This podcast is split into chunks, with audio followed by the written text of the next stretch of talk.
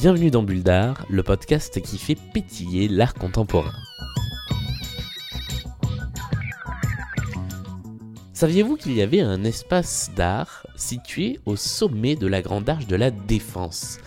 Eh bien, si vous ne le saviez pas, moi non plus, ou plutôt, je l'avais oublié, car cet espace communique assez peu, on voit pas d'affiches, on voit peu de communication sur les réseaux sociaux, et pourtant, depuis sa réouverture il y a quelques mois de ça, il a organisé plusieurs expositions. Jusque-là, c'était essentiellement des expositions photographiques, beaucoup de photos documentaires, beaucoup de photojournalisme. Et là, depuis quelques jours et pour encore quelques semaines, vous pouvez aller voir l'exposition de l'artiste Cyril Congo, dont nous allons parler aujourd'hui.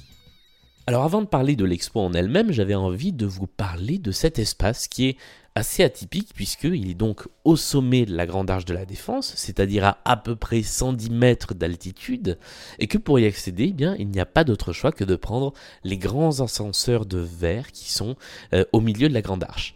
Le point négatif, c'est que ça coûte le prix euh, de ces ascenseurs et du belvédère de la Grande Arche, donc 15 euros.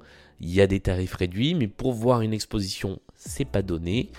Le point positif, c'est que c'est un très bel espace d'exposition.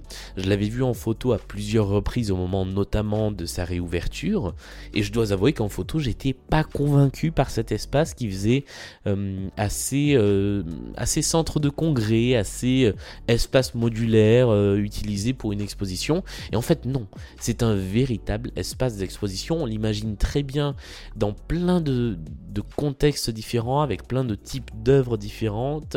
Euh, l'éclairage est très beau, la scénographie est vraiment pas mal du tout. Il y a une salle, une grande salle de projection euh, pour montrer des films, pour montrer des vidéos d'art.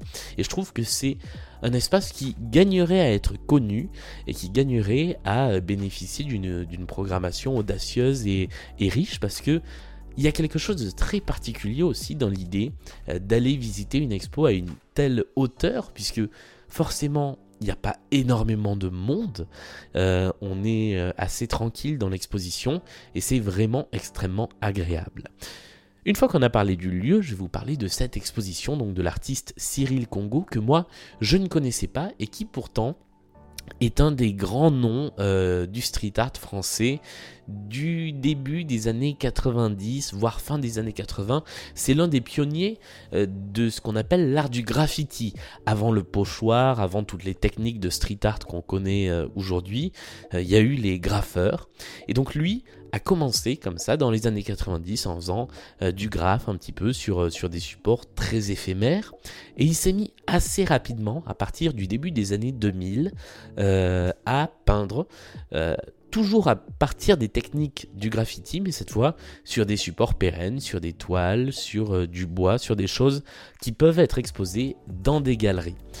L'exposition de Cyril Congo, elle est en deux parties, et la première des deux parties permet de mieux comprendre euh, son langage artistique, un petit peu tous les éléments qu'il utilise dans ses œuvres, et il y a une grande partie de ces éléments qui restent encore très imprégnés euh, du graphe, du graffiti, il y a ces formes euh, très graphiques, ces écritures très, très angulaires qu'on retrouve encore aujourd'hui dans le graffiti, dans, dans ce monde-là, et finalement, euh, c'est assez facile d'accès parce que euh, eh bien, ces images, ce style visuel, on l'a tous en tête. C'est presque l'archétype euh, du graffiti dans, dans, ses grandes lignes.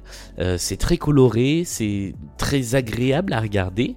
et si on vous dit graffiti, eh bien, je pense que euh, mentalement, vous allez imaginer quelque chose qui ressemble au travail de Cyril Congo. Alors, évidemment, c'est beaucoup plus complexe que ça. Euh, il y a beaucoup d'autres influences qui se sont mêlées à ça à travers le temps, et notamment des influences euh, du pop art. On y retrouve des références très claires à Warhol, à Basquiat. D'ailleurs, il y a des, y a deux portraits qui représentent Warhol et Basquiat dans l'exposition.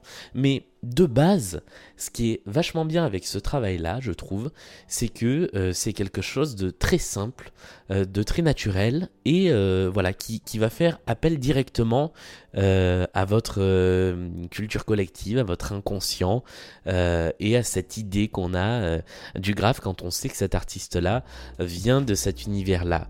ce qui est très intéressant aussi, c'est de voir à quel point cet artiste a su diversifier son langage en restant sur les mêmes bases, mais en brodant autour de ça. Et donc on retrouve dans la toute première salle de l'exposition, qui est un petit peu la salle centrale, différentes déclinaisons euh, d'un même, visuel, d'un même support visuel, qui est donc cette sorte d'écriture et qui devient autre chose, qui devient euh, de la tapisserie, euh, qui devient euh, du tissu et qui devient de la pierre. Il y a toute une installation en pierre volcanique au milieu de la grande salle où finalement ces, écritures deviennent presque des, des, runes, deviennent presque juste des symboles comme ça posés sur une plage. il y a quelque chose de très intéressant dans la façon d'aborder les signes. Euh, je trouve ça vraiment, euh, vraiment très intéressant de déconstruire. J'aime pas du tout ce terme-là parce que euh, je trouve qu'il amène tout de suite dans une sorte de cliché du discours sur l'art contemporain, mais là c'est vraiment ça. C'est-à-dire que il récupère ce langage qu'il utilise pour des choses différentes. Et je trouve vraiment ça très intéressant. La deuxième partie de l'exposition, elle va encore plus loin et elle montre comment l'artiste est allé chercher d'autres territoires euh, que le sien, que le territoire de l'art, et comment il est allé discuter, dialoguer avec d'autres types de travaux, d'autres types euh, de métiers d'art pour créer d'autres choses. Et c'est là que c'est important de savoir que euh, Cyril Congo a débuté dans les années 90, qu'il s'est fait connaître à ce moment-là, qu'il a vraiment explosé au début des années 2000, qu'il a exposé au Grand Palais, qu'il a exposé dans de grandes expos, parce que, eh bien, ce qu'on découvre en deuxième partie d'expo, ce sont ses collaborations avec beaucoup de marques, avec beaucoup de grandes maisons.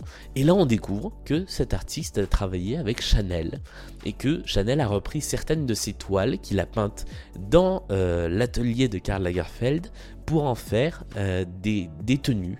Et donc, on a côte à côte l'étoile originale euh, de Cyril Congo et les robes, les costumes que c'est devenu dans un défilé Chanel. Il y a également des carrés Hermès. Euh, il a eu carte blanche par la maison Hermès pour réaliser euh, plusieurs carrés qui donc sortent complètement du style visuel de, de ce qu'on a l'habitude de voir chez Hermès et qui sont eh bien son style visuel à lui appliqué à ce genre d'objet. On a une cave à cigares, on a une guitare qui ont été tous réalisés avec des artisans d'art. On a également une photo d'une montre qui a été réalisée avec une grande maison d'horlogerie. Et en fait, on peut voir tous les ponts que cet artiste qui est venu du street art, qui est venu euh, de l'éphémère, qui est venu du graffiti, a réussi à tisser euh, avec des, milieux euh, justement qui eux sont dans à peu près tout sauf l'éphémère, qui sont dans le luxe, qui sont euh, dans la confection. Et je trouve ça très intéressant de voir un peu le voyage de ce style visuel à travers le temps. Je trouve juste dommage qu'on n'ait pas euh, de traces de ses premiers travaux, des travaux éphémères. Il y aurait pu y avoir quelques photos. Alors il y a des films qui sont projetés, mais c'est une boucle de films. Il faut rester un bon moment euh, dans la salle de projection pour tout voir. Mais voilà, je, je trouve juste dommage que dans cette expo, on n'ait pas les premiers travaux, qu'on voit ensuite comment ça s'est euh, déployé ce langage euh, sur, des, sur des toiles, euh, dans un milieu plus de, de galeries et de musées. Et enfin, comment ça s'est également déployé dans les travaux avec des maisons, avec des entreprises, avec une partie du milieu du luxe.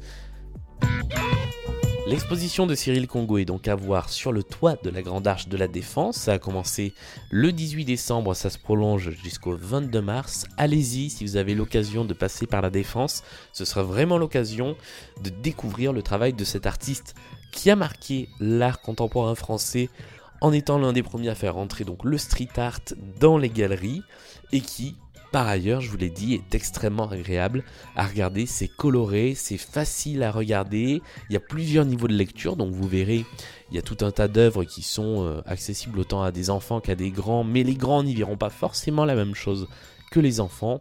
Et puis il y a toute cette dimension euh, qui vous montre comment euh, un artiste peut passer eh de l'art sur toile à de l'art pour d'autres choses, pour le luxe notamment, pour des confections un petit peu différentes. Voilà, c'était ma recommandation de ce 49e épisode de Bulle d'Art. Comme d'habitude, n'hésitez pas à nous envoyer vos suggestions, vos propositions, vos commentaires sur les réseaux sociaux de Bulldar. On est sur Facebook, sur Twitter et sur Instagram. N'hésitez pas aussi à noter le podcast sur votre appli de podcast, ça fait toujours plaisir. Et on se retrouve très rapidement pour le 50e épisode de Bulldar.